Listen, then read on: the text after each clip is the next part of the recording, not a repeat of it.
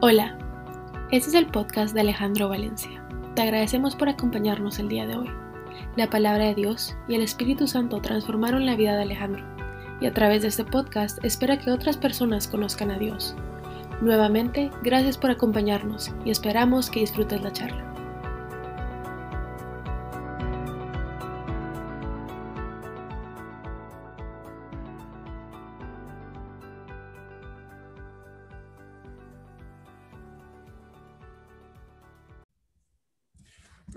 No hay duda que definitivamente Dios nos hizo muy bien y que somos sus hijos amados y eh, escogidos y nos planificó y nos diseñó tal y como Él quería que fuéramos. Pero pasan los días, pasan los años y nosotros empezamos a, crear o a, creer cosas que nos dicen eh, y nos empezamos a descalificar. Y esa descalificación puede ser que nos aleje de Dios y pues ese es un camino. El otro camino es que tal vez nadie nos presentó nunca a Dios, no, no tuvimos la oportunidad de que alguien nos lo presentara y nos mostrara de qué manera Él nos ama, de qué manera Él nos quiere. No tuvimos una Biblia o no quisimos verla y nos descalificamos. Y en algún momento de nuestras vidas una situación o una dificultad nos acerca o nos hace sentir ese vacío que, que en el diseño perfecto de Dios está dentro de nosotros que solamente Él puede llenar. Y entonces deseamos fervientemente encontrar esa llenura que solo Dios nos puede dar. Y empezamos a caminar y empezamos a buscar de diferentes maneras cómo llenar ese vacío que sentimos. Mm, y en mi caso particular, pues eh, eso pasó hace como dos años cuando yo ya desesperaba haber probado muchísimas cosas, decía que todo lo que probaba nunca me llenaba y siempre me generaba más hambre, hasta que encontré mm, que en Dios eh, yo me podía empezar a, sentir lleno. Pero hubo un proceso eh, en mí que me costó entender y que me tomó tiempo, porque volverme cristiano fue muy fácil. Volverme cristiano fue sintiendo esa hambre y esa desesperación aceptar en Cristo aceptar a Cristo en mi corazón y a través de una oración acepté a Jesús como mi rey, mi salvador y dispuse mi corazón ah, para que Él entrara y tomara control de mi vida. Ser cristiano ya fue otra cosa.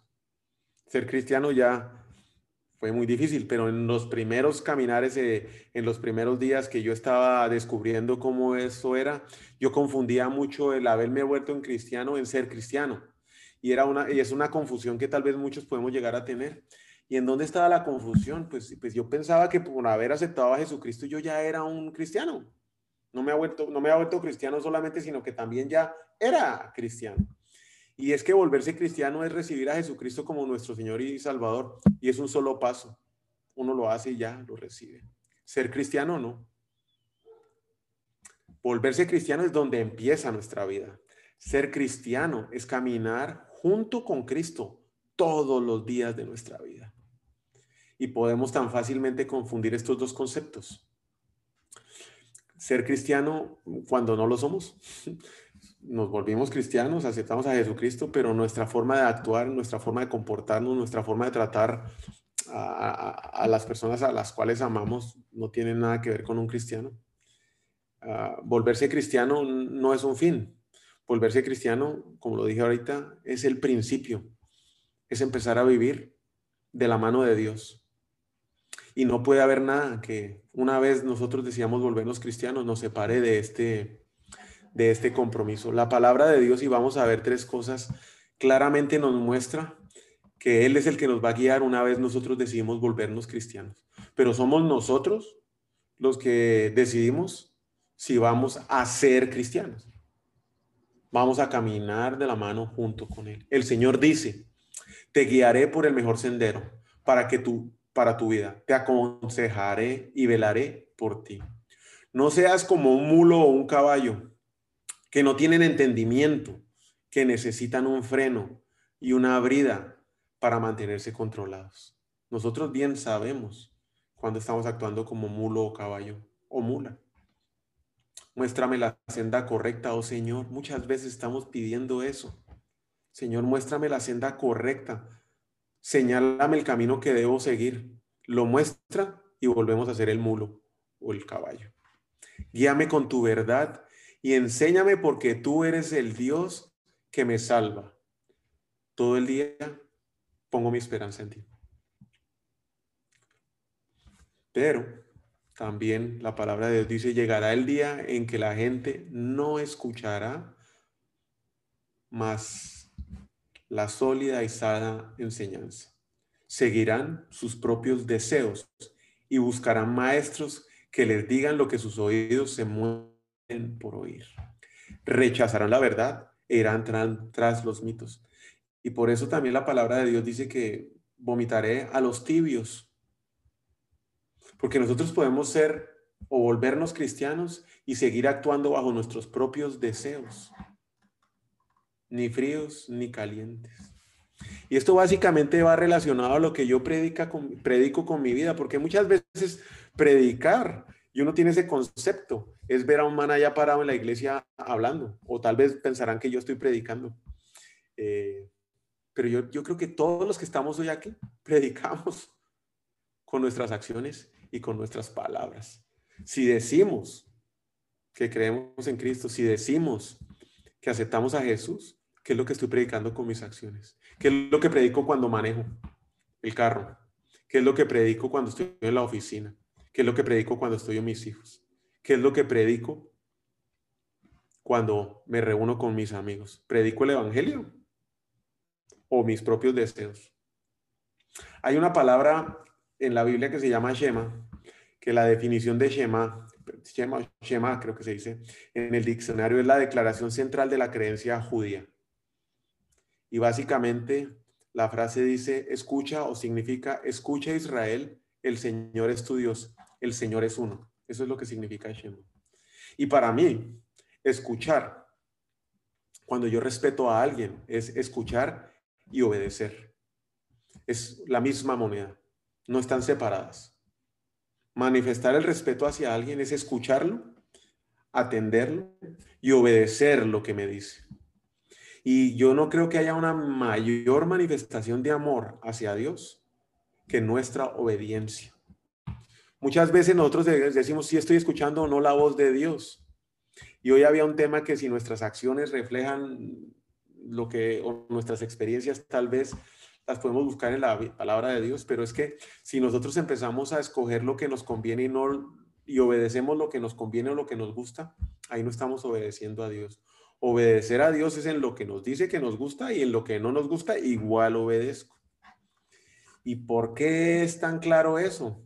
¿Y por qué Jesucristo es el único ejemplo y por qué todos pecamos? Porque es que a todos nos cuesta obedecer. No hay uno que se salve por obedecer. El único, el único que obedeció a Dios en todo fue Jesucristo.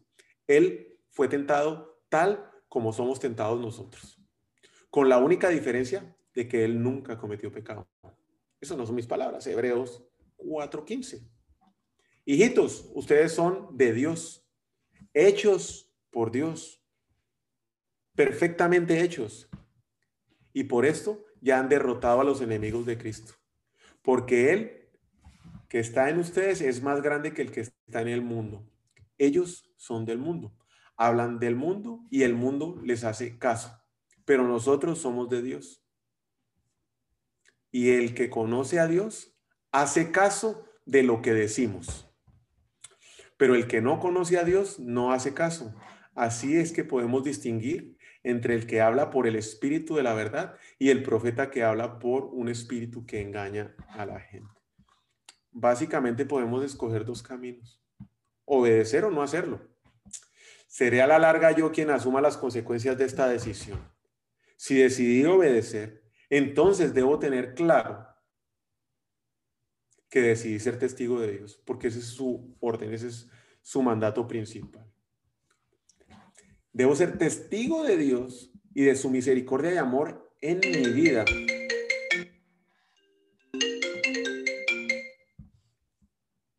En mi vida. Ahora la pregunta es, ¿cómo es que puedo yo ser testigo? Porque muchas veces, por lo mismo que empezamos diciendo, lo que traemos de atrás nos descalifica. Podemos pensar que no tenemos la preparación, podemos pensar que no conocemos suficientemente a Dios, que empecé ayer y entregué mi vida a Dios y entonces hoy no puedo ser testigo. Y somos nosotros los que nos descalificamos, porque Dios es el que nos da y nos habilita para poder ser testigos. Ahora la pregunta es, ¿cómo puedo yo ser testigo? Y adicionalmente, no cualquier testigo. Yo quiero ser un testigo encantador de las maravillas de Dios en mi vida. ¿Cómo puedo ser yo ese testigo? Estamos en un mundo que se mantiene en una guerra espiritual, guerra que se ve reflejada en todas las áreas de nuestras vidas. Se ve reflejada en nuestra familia, se ve reflejada con nuestra pareja, con nuestra esposa, con nuestro esposo y se ve reflejada con nuestros hijos. Difícilmente podemos mantener la paz más de 15 días. ¿Y qué hablamos del, tema laboral, empresarial, el relacional con nuestros amigos y compañeros de trabajo? Pero no, no tenemos que salir de nosotros mismos, nuestras propias emociones, parecemos un sub y baja. Buscamos por medio de soluciones temporales algo que nos tranquilice, alcohol, droga, sexo, lo que sea.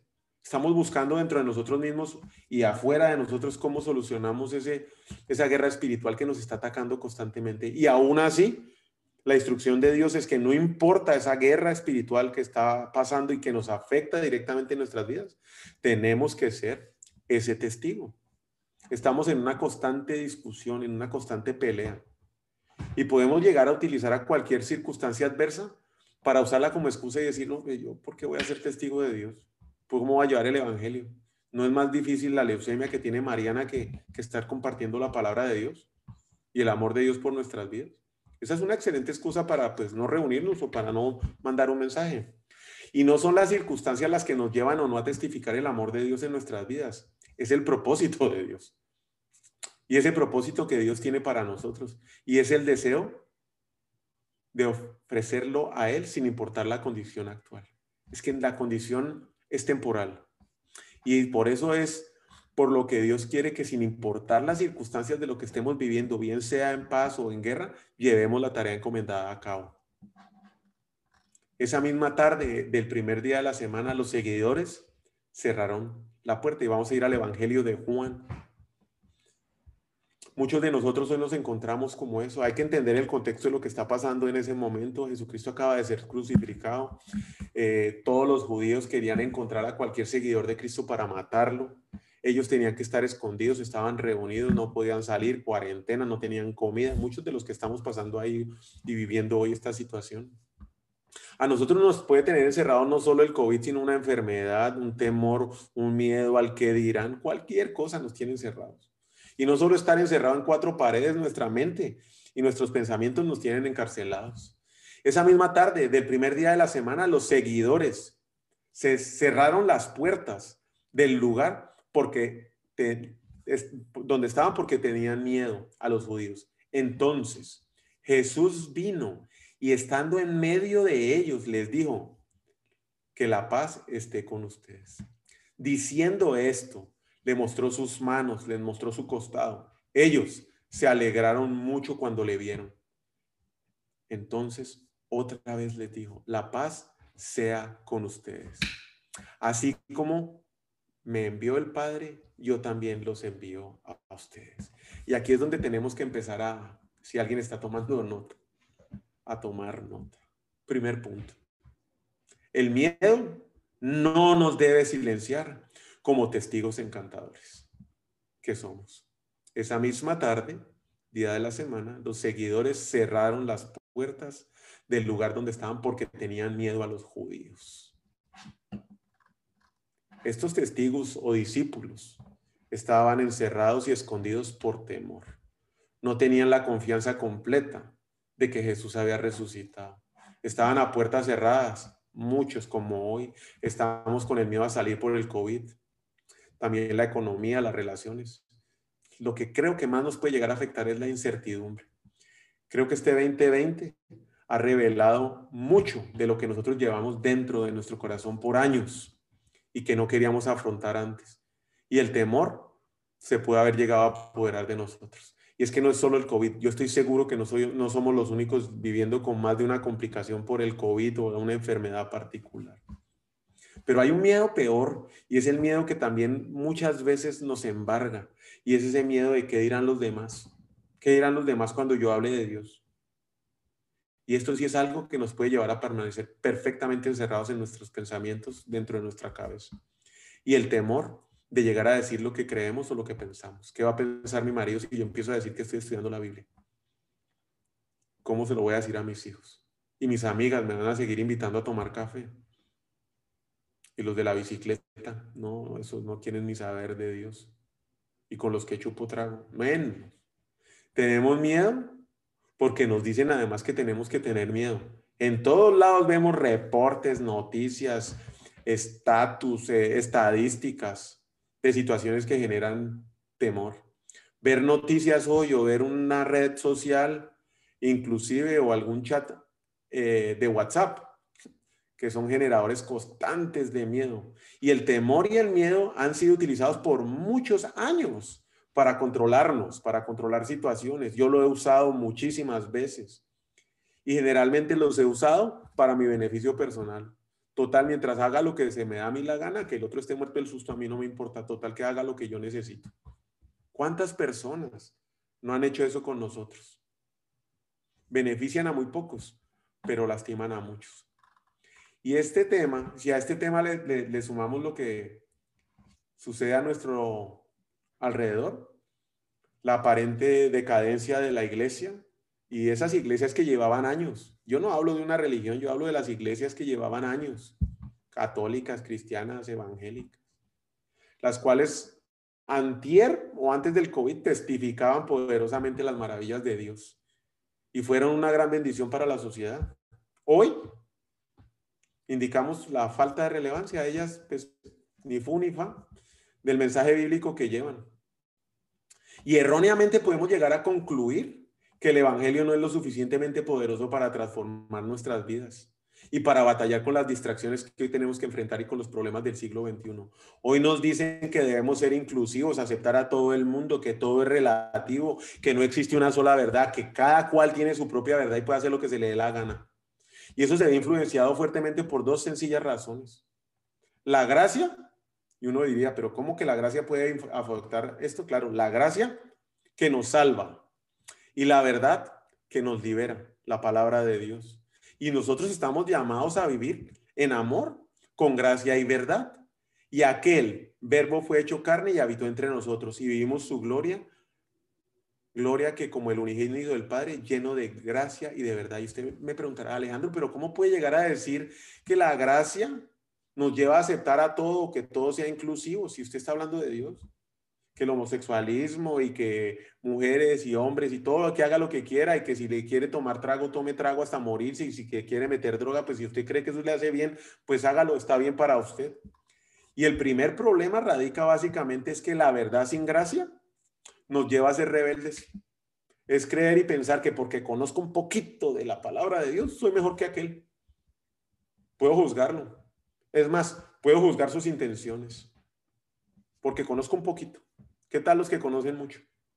Y opinar sobre las intenciones de los demás, y eso es un problema, porque ni siquiera podemos determinar las intenciones nuestras, conocer nuestras, nuestras intenciones cuando hacemos las cosas, mucho menos las de los demás. Y el segundo problema es la gracia. Y la gracia sin verdad nos lleva a ser relativistas, que todo es relativo, que todos tienen la verdad. Claro, la verdad que se le acomoda a cada cual, al que quiere. Yo voy a tener mi verdad, yo voy a poder acomodar la verdad para mí. Y ahí entra el miedo. Entonces, el miedo se utiliza para poder llevar a los que son de verdad al tope, a su extremo, y los que son de gracia a su extremo. Y empiezan a utilizarnos a nosotros para llevarnos a los extremos y no encontrar ni la gracia ni la verdad. La gente que es llevada por el mundo es llevada por el temor y controlada por cualquiera que sea la causa que genere ese temor. Nosotros como seguidores de Cristo, una vez hemos aceptado a Cristo y decidimos ser cristianos, somos movidos por la paz, la paz que Cristo nos da. Por nada debemos estar afanosos, sino más bien que todas nuestras peticiones sean conocidas delante de Dios en oración, ruego y con acción de gracia. Segundo punto. La paz nos fortalece como testigos encantadores. Jesús entró ellos estaban con temor, ellos estaban con miedo. Jesús entró y se puso en medio de ellos. Los saludó diciendo, la paz a ustedes. El momento, la circunstancia que vivimos nos lleva a poner en pausa cualquier propósito que tenemos, personales. ¿Qué vamos a hablar de los de Dios? Si los nuestros, que son nuestros, los dejamos a un lado por la circunstancia. Muchas veces hacemos eso con los de Dios. Y este, este, este tema de la pandemia de hoy que estamos viviendo por el COVID no es nuevo. Es nuevo para muchos de nosotros que no hemos experimentado, que no tenemos la edad suficiente para tener unos 20 años en 1968, cuando vino el, la pandemia o el flu de Hong Kong. Infectó a más de 30 millones de personas, causó más de un millón de muertes a nivel global. Y estoy hablando apenas de hace 52 años, de las cuales la mitad fue en Hong Kong. Llegó a donde los ingleses, los británicos, en menos de dos semanas y apareció por primera vez en los Estados Unidos en septiembre de 1968. Un millón de muertos. Claro, como no habían redes sociales. Entonces, pues, ¿cómo íbamos a estar enterados? Solo más de 100 mil muertos en Estados Unidos.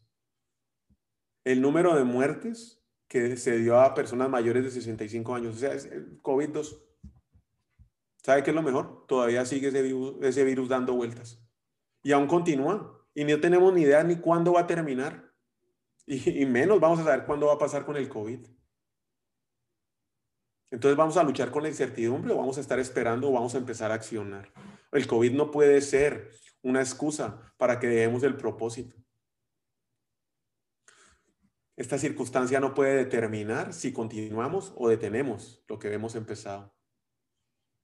Nos tiene hoy encerrados y cualquier otra cosa que nos genere temor, de igual manera nos tiene encerrados. Aceptar la paz de Dios, la paz que Cristo nos da, hace la diferencia en nuestras vidas.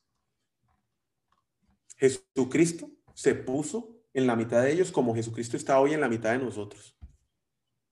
La paz sea con ustedes de igual manera lo hace hoy con nosotros.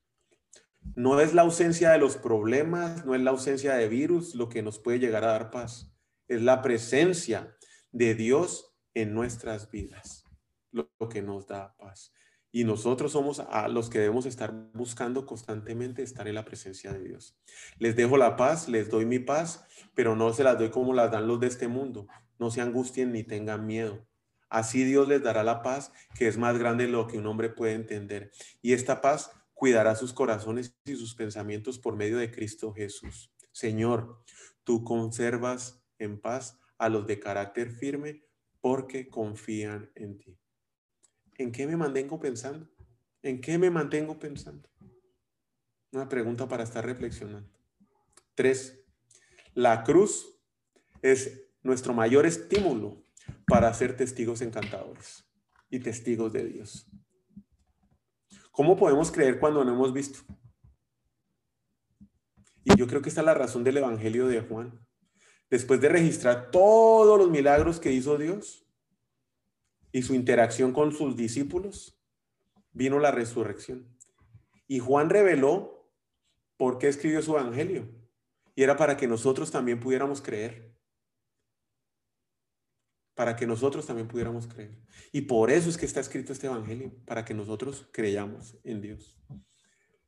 Después de que Jesús se puso en el centro de los discípulos y les dijo, la paz sea con ustedes, le mostró sus manos y su costado.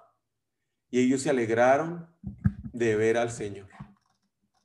Claro, los apóstoles se pusieron felices y alegres de ver a Jesucristo. Pero yo creo que el hecho más importante aquí es que Jesús mostró sus manos y su costado. ¿Y por qué hizo esto? Porque no es inusual ni es anormal estar desanimados por temor, afectados o influenciados y encerrados por alguna circunstancia que hoy estemos viviendo. Lo que sí debemos tener claro es que no, nos, no, no, no podemos parar de ser testigos encantadores de Dios por las circunstancias que estamos viviendo. Y quiero hacer énfasis en esto.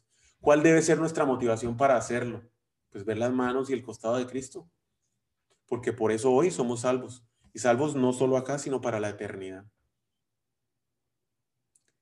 Si me salgo de las circunstancias actuales en las cuales yo estoy viviendo y no estoy pendiente de la, no es que no esté pendiente, sé que hay algo más que la leucemia, sé que hay algo más que la quimioterapia, que las situaciones económicas, que estar encerrados en el apartamento y veo un panorama mucho más grande, como lo dice la Biblia, sé que ya esta guerra la ganó Dios, que Jesucristo la venció en la cruz y que Jesucristo es el ganador. Vamos a estar preocupando. Claro, yo que deseo que mi niña esté sana, que ya no tenga más que ir a ese hospital. Ese es mi mayor deseo. Pero yo sé que la voluntad de Dios es superior a mis deseos. Yo sé que la voluntad de Dios es mucho más grande de lo que yo pueda querer. Es más, es más grande que Satanás. Ya lo derrotó en la cruz. Por eso es que yo estoy motivado a seguir llevando la palabra de Dios. ¿Cómo voy a temer en algo que yo ya conozco el final? Que yo ya sé que con el sacrificio que Dios hizo, que Jesucristo hizo en la cruz, yo estoy salvo. Eso me motiva a mí y a cualquiera nos debe motivar para seguir llevando la palabra de Dios sin importar las circunstancias en las cuales hoy estemos. El cambio del ánimo de, los apóstoles no vinieron únicamente porque vieron a Jesucristo, vino porque vieron sus manos atravesadas con los hoyos y su costado crucificado. Por eso vino. Ah, mire, nos rescató, salvó, dijo que lo iba a hacer y lo hizo y aquí está con nosotros. Su muerte y su resurrección es lo que nos dice hoy que no tengamos miedo, que vivamos en paz. Si lo hizo con ellos, lo está haciendo hoy con nosotros. Es nuestra decisión creerlo. Si vivimos para el Señor, vivimos y si morimos, morimos para el Señor. De manera que tanto en la vida como en la muerte, del Señor somos. Y eso hay que tenerlo grabado. Somos de Él. Somos de Él. Cuatro. Jesús nos envía a que seamos testigos eh, encantadores. No solamente nos pide, no es que nos esté pidiendo un favor, es una instrucción. Ya tenemos claro que el temor no nos puede tener encerrados. Eso lo tenemos claro. Tenemos adicionalmente claro que es la paz que da Dios la que nos va a poder permitir sobre cualquier circunstancia llevar la palabra de Dios. Tenemos claro que lo que nos motiva no son nuestros deseos de llevar la palabra de Dios, es el sacrificio que Jesús hizo en la cruz para salvarnos. Y ahora sabemos que es una instrucción que Jesús dio a sus apóstoles. Muchas veces nos preguntamos, ¿quiénes son esos testigos? Pues somos cada uno de nosotros. En nuestro diario vivir, no es el domingo en la iglesia, no es el lunes recién salimos, son todos los días de la semana en cada una de las acciones, desde que nos levantamos con nuestros hijos y nuestro esposo hasta que nos vamos a dormir. Para eso nos llamó Dios. Si pensamos en un bombero y vemos a qué se refiere su trabajo, es que básicamente cuando algo está en llamas y vemos a todo el mundo corriendo de las llamas hacia afuera, no, el bombero corre hacia las llamas. Él es a meterse a ese fuego abrasador. El bombero corre hacia el fuego. Desde la situación que estamos hoy aquí en Houston, y personalmente desde esto empezó, decidimos meternos en el fuego sin importar lo que estemos viviendo. Y conocer más de esta enfermedad, conocer más de la necesidad de cuántos niños están sufriendo con esto, de cuáles son las condiciones de que estos niños están sufriendo. No, no, no decidimos eh, alejarnos y ponernos en una cápsula y encerraditos esperar que, que Dios hiciera algo por nosotros. Salimos hacia el problema. Cómo se atiende esto, cómo se maneja esto, cuál es la necesidad, cuántos hospitales hay en Guatemala, quiénes son los albergues, cuántos niños por albergue, cuáles son las necesidades y nos fuimos como un bombero y no empezamos a opinar si la ONOP o no ayuda, si este o tal debe hacer nada, porque muchas veces nos vamos al fuego a echar gasolina con nuestras propias palabras, ¿no? Agradecemos y bendecimos a todas las personas que están obrando para poder ayudar a todos los niños que están sufriendo con, con cáncer infantil. Pero adicional ponemos nuestro ganito de arena. No vamos a huir del problema. No vamos a huir del problema. Son nuestras acciones, no nuestras palabras, lo que hace la diferencia. Y es ese testimonio en nuestras acciones lo que muestra que estoy motivado por lo que Jesús hizo en la cruz por mí. Creo que todos los cristianos debemos actuar como los bomberos. Pero cuando nos acercamos a las llamas, que no sea para echar gasolina y meter más palabras y más fuego, sino para llevar la palabra de Dios con nuestras acciones y ser testigos encantadores de Dios. La diferencia está en que muchos de nosotros hablamos en tiempos de paz y ahí cuántos testigos hablan cuando todo va bien, cuando no hay enfermedad, cuando no hay COVID. Ahí sí todos somos habladores, predicadores todos, con nuestras acciones. Claro, pues como todo va bien, pero son los momentos difíciles Son las crisis y las dificultades lo que revelan efectivamente y definen qué es lo que de verdad somos. Y aquellos que creen en Jesús actúan como Jesús lo hizo. Hoy en este 2020, Jesús no actuó con temor y metido ahí en la casa, escondido. No, no, no, no, no. O con la leucemia sin pensar en las consecuencias. O solo pensando para mí, primero para mí, segundo para mí, que aquí yo tenga lo necesario para poder subsistir y estar tranquilo sino que tenemos que ser testigos encantadores de Dios. Servimos a un rey diferente, con una agenda diferente, porque mis ideas no son las como las de ustedes y mi manera de actuar no es como la suya. Así como el cielo está por encima de la tierra, así también son mis ideas. Y mi manera de actuar está por encima de la de ustedes. El Señor lo afirma. Jesús ya ganó esta batalla y nos comisionó como sus testigos. Luego de que les mostró sus manos, les mostró su costado, les dijo otra vez, paz a ustedes. Como el Padre me envió, así yo los envío a ustedes. Y viene la historia de el rey Osías y del llamado que tuvo Isaías. El rey Osías, en el año en que murió el rey Osías, vio al Señor sentado en su trono, ese fue Isaías, muy alto al borde de su manto, llena llenaba, el borde de su manto llenaba el templo. Osías fue uno de los mejores reyes de Judá, tal vez el mejor después de Salomón. Comenzó a reinar a la edad de los, de los 16 años, perdón, y por 52 años hizo lo recto a los ojos de Dios. Dirigió un gran ejército, derrotó a los filisteos, recolectó el billete que necesitaba cobrar de los amonitas, construyó torres, revivió la agricultura, pero cuando ya tenía todo eso, se torció y su corazón empezó a corromperse. Al fin de su vida, trató de usurpar el trabajo de los sacerdotes. Dios se afligió, Dios lo afligió con lepra. En esa época, al morir un rey, no era como hoy, se, cambia de presidente, este se termina y arranca otro presidente, pero el país continúa. No, no, no, no. Al morir un rey en esa época, lo más probable es que su reinado se acabara. Todo lo que había construido se destruyera y llegaran encima de él los enemigos a quitarle todo, mujer, a matar a todo el mundo. Y esa es la situación en la cual se encontraba en ese momento Isaías. Estaba el rey que había hecho de todo, que seguramente por el éxito que había tenido tenía una mano de enemigos tremendos. Y estaba Isaías en la mitad. Se muere el, el rey. Isaías, ¿qué va a hacer? Antes y bajo esta circunstancia es muy parecido a lo que hoy estamos viviendo. Dios le habla. ¿Y cuál fue la respuesta? Entonces dice Isaías, oí la voz del Señor que decía, ¿a quién voy a enviar? ¿Quién será nuestro mensajero? Y yo respondí, aquí estoy yo, envíame a mí. Qué respuesta. Cuando las circunstancias no eran las más cómodas, cuando todo estaba en riesgo de acabarse, Isaías, sin dudar, confirma el deseo de Dios de obedecer. Aquí estoy, envíame a mí. ¿Será que nosotros podemos contestar hoy así? cómo hemos llevado la palabra de Dios hoy y durante esta pandemia. ¿Qué es lo que he escrito yo en mis redes? ¿Qué es lo que le digo a mis hijos? ¿Qué es lo que le muestro a mis hijos con las acciones? ¿Qué es lo que comparto con mis amigos, con mis amigas, con mis compañeros de oficina? ¿Soy un testigo encantador de Dios o soy un testigo del mundo? ¿Y cuándo empiezo? ¿Y cuándo empiezo a hacerlo? cuando empiezo a ser testigo de Dios.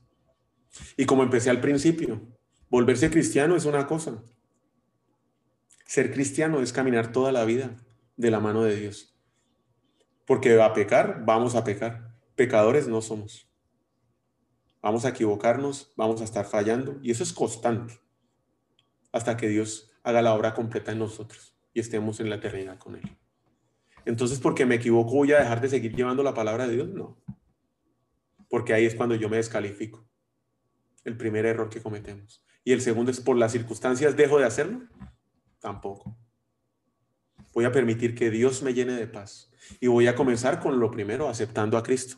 Y hoy, ya para cerrar, hoy los invito al que no haya recibido a Jesucristo y lo quiera hacer hoy en su corazón, lo invito a que lo haga. Lo invito a que lo haga. Y es un proceso muy sencillo, como digo. Es lo más fácil para hacer y es donde empieza nuestra vida para ser testigos encantadores de Dios. Y los invito a que lo hagan. Y si nunca aceptaba el amor de Dios, ni invitaba a Jesucristo a su corazón, quiero que hoy tenga la oportunidad. Vamos a orar. Querido Dios, te agradezco porque has entrado en mi vida y que me, me hayas enviado a Jesús a salvarme y no a condenarme. Por ese sacrificio, por esas llagas, por sus manos quebradas, por su costado roto, Señor, y por esa sangre derramada. Hoy yo soy salvo. Confieso que he pecado, confieso que he fallado y que he pecado contra ti. Y admito, Señor, que necesito a Jesús en mi corazón como mi Salvador, como mi Rey, como que, que tome el control de mi vida, Señor. Te abro hoy mi corazón, te lo pongo en tus manos, Señor. Te entrego mi vida que no te pertenece. En el nombre de Cristo Jesús. Amén. Bueno, ese era hoy el, mensaje. Los animo a que por nada dejen de, de ser testigos no es mucho el tiempo que uno necesite para conocer a Dios y para haberlo aceptado para estar llevando la palabra de Dios a todo el mundo. Juan Carlos, le cedo el micrófono para terminar con una oración. Muchas gracias. Gracias, hermano. Realmente hemos tenido un tiempo maravilloso y los invitamos también a los que no han participado en las reuniones de, libro y, y realmente son reuniones muy hermosas que también nos da una, un seguimiento durante toda la semana. Y gracias por la palabra, hermano Alejandro. Vamos a orar. Amado Padre, te damos gracias, Señor, en este tiempo. Gracias porque la palabra, Señor, hoy que has traído en los labios de nuestro hermano Alejandro, trae consuelo, trae dirección, trae propósito, trae sentido, Señor. Gracias, Señor, porque muchos hemos sido testigos, Señor, en este tiempo, que la oración puede mucho, Señor, tenemos todos un testimonio de un huracán que se avecinaba a grado 5, Señor, y que por la oración y la intercesión de muchos, Señor, tu gracia, tu favor y tu misericordia se manifestó, Señor. Oramos por toda la gente en nuestra nación, por todas las decisiones de gobierno. Oramos por todas las personas, Señor, para que haya en su corazón, Señor, el deseo de hacer tu voluntad, Padre. Gracias, Señor, porque escuchar hoy tu palabra, nos movemos, Señor, en esa voluntad divina y preciosa, Señor, y recibimos que lo que hemos recibido hoy lo guardamos en el corazón para ser hacedores de la palabra. Bendecimos a la vida hermano Alejandro, de toda su familia, Señor, y de todos los que están hoy aquí y de los que no han podido asistir para declarar que en tu nombre, oh Dios, vamos a conocerte, vamos a vivir y vamos a movernos, Señor, en tu propósito divino. Lo creemos y lo recibimos en el nombre de Jesús. Amén. Bueno, siempre es un gusto saludarlos. Dios los bendiga, que tengan una excelente semana. Y se cuidan los que están en Guatemala, en Belice, con el tema del huracán y el frío. Un fuerte abrazo, buenas noches. Gracias. Un fuerte abrazo, Alejandro. Buenas noches.